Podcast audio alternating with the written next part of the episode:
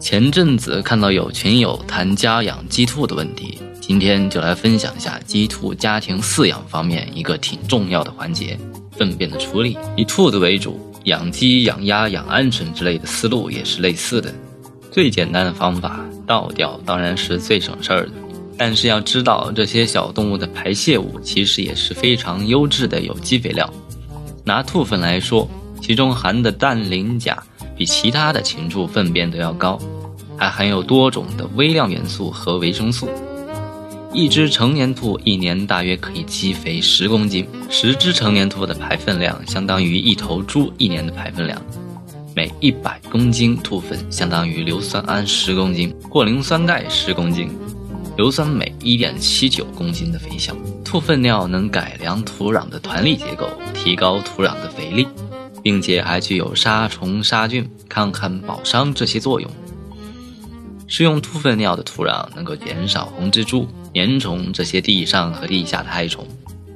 比如一些棉农会在棉苗期啊使用稀稀的兔粪尿，能够防止侵害棉苗的地老虎。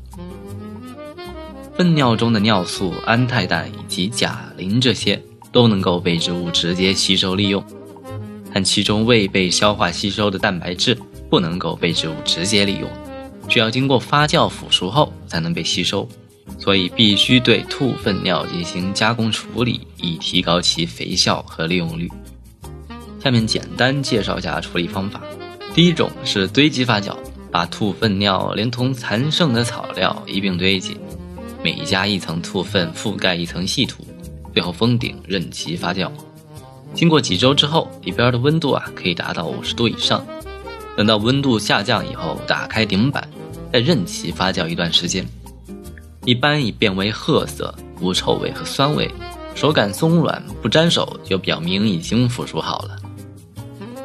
另一种啊是制成液肥，把收集到的兔粪尿中的杂草去掉，按照一比七的比例加入水缸中封闭，可以用塑料将缸口封住。一般冬春季节十到十五天，夏秋季三到四天就可以发酵好。发酵完成之后，用麻袋或者纱布滤去渣子，就成了兔粪尿液。使用时再加入十倍的水稀释，之后装入喷雾器，直接喷于作物的叶面上，可以获得非常明显的增产效果。最后是制成颗粒肥料，把兔粪尿中的饲草杂质去掉，晒干后装入塑料袋，扎紧袋口袋用。这种颗粒肥料易保存，肥力强，使用方便，可以当做血肥施于果树、茶园、蔬菜。当做基肥使用时，除了肥效显著之外，还具有抗旱保墒、杀虫灭菌的作用。粪便用作肥料时，其中富含的无机营养物质，对于氮素、对于植物都是直接有益的，并且其中的有机物对改良土壤结构是有价值的。但是，其实从生物学的角度看，用粪便喂养家畜的效率应该是最高的。还是以兔子为例，家兔白天排出硬粪，夜间排出软粪，软粪含干物质百分之三十一，硬粪为百分之五十三。软粪来于盲肠，包括受微生物作用过的食米和大量未被吸收的蛋白质、维生素，特别是维生素 B 更为丰富。可见，并非所有的有机物和无机的营养物质。